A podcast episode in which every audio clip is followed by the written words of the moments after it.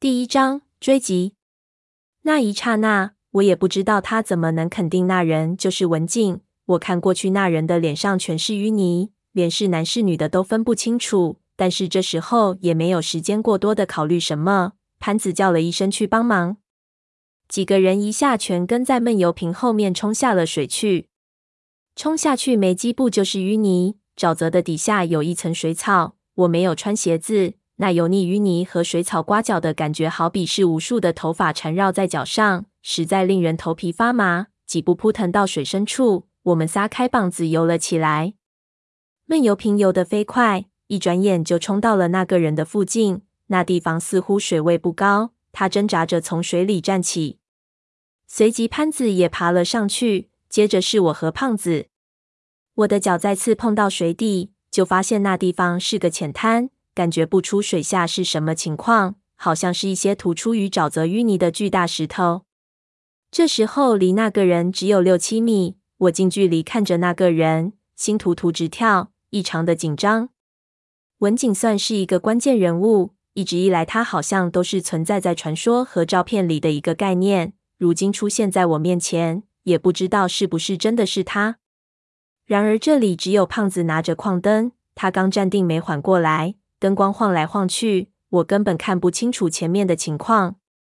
闷油瓶已经冲了过去，显得格外的急切，一点也不像他平时的作风。我看着他几乎能够到那人了。就在这个时候，那人忽然就一个转身缩进了水里，向一边的沼泽深处逃了。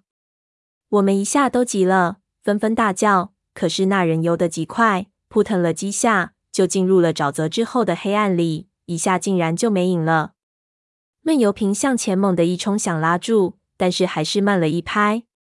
这看着只有一只手的距离，但是沼泽之中人的行动十分的不便，有时候明明感觉能碰到的东西，就是碰不到。不过闷油瓶到底不是省油的灯，一看一抓落空，立即就一个纵身也跳进了水里，顺着那人在水面上还没有平复的波纹就追了过去，一下也进入了黑暗里。我一看这怎么行？八角也想跟过去，但是一下就给前面的潘子给扯住了。水底高低错落，我被一扯就摔倒，喝了好几口水，站起来。潘子立即对我道：“别追了，我们追不上了。”我呛了几声之后，冷静了下来，站稳了看去，只见这后面的沼泽一片漆黑。我们慢了半拍，进去之后必然是什么也看不到，根本无从追起。在很多时候，慢了半拍，就等于失去了所有的机会。现在只有希望闷油瓶能追到他。我们精疲力尽，气喘吁吁，又面面相觑。胖子就奇怪地问：“我操，怎么跑了？你们不是认得吗？难道被我们吓着了？”我想起那人的样子，心说不知道谁吓谁。潘子问我道：“那人真的是文景？”我哪里看得清楚，摇头说不知道。那种情况下，也不知道闷油瓶是怎么判断的。刚才从我们看到那个人到他叫起来，也有只一瞬间，他的眼睛也太快了。不过说起来，在这种地方应该没有其他人了，出现一个人，很容易就让人想到是文静。可是如果真是他，他又为什么要跑呢？不是他引我们到这里来的吗？现在怎么办？胖子就问我们道：“那小哥连矿灯也没拿。”在那丛林里几乎是绝对黑暗，他这么追过去会不会出事情？要不咱们回去拿装备进去支援？我心说那真是谁也说不准了。一边的潘子就道：“应该不会，那小哥不是我们，我相信他有分寸的。况且我们现在进去也不见得有帮助，到时候还要他来救我们。”我想起刚才闷油瓶朝那人冲去的样子，那样子不像有分寸的样子。说起来，我总觉得进入到这个雨林之后，闷油瓶好像发生了一些变化，但是我又实在说不出到底哪里有区别。